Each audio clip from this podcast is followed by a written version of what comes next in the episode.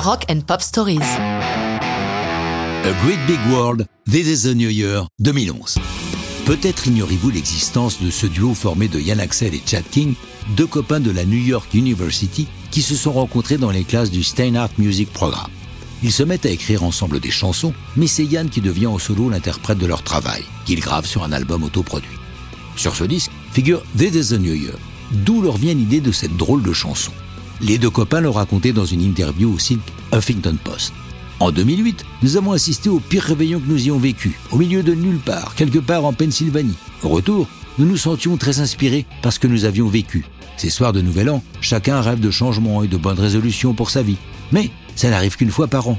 Pourtant, nous partions du principe que l'on pouvait décider de ces évolutions n'importe quel autre jour de l'année. Grosso modo, c'est ça l'inspiration de This is the New Year. Cette chanson du Nouvel An va être leur chance, car chose rare, pour un petit album autoproduit d'artistes inconnus, This is the New Year est remarqué dès 2011 par divers producteurs d'émissions de télévision et de cinéma.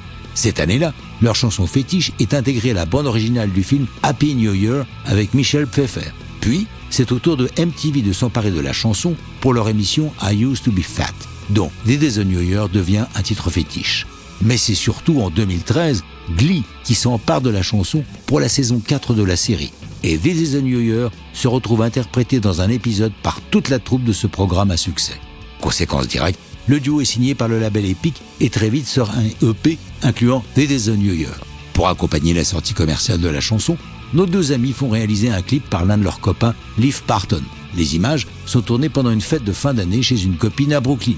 Ils investissent la chambre de la maison, y installent une petite caméra et une lumière, et tous ceux qui participent à la fête sont invités à venir devant l'objectif faire un playback de la chanson avec plus ou moins de bonheur, mais c'est essentiellement l'essence festive de la soirée qui est recherchée.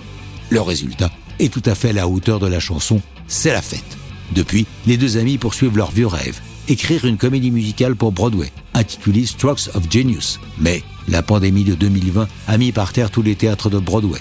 Yann et Chad restent optimistes, puisque de toute façon, c'est des ennuyeux. J'en profite d'ailleurs pour moi aussi vous souhaiter une très bonne année avec dans vos oreilles beaucoup d'histoires de rock'n'roll.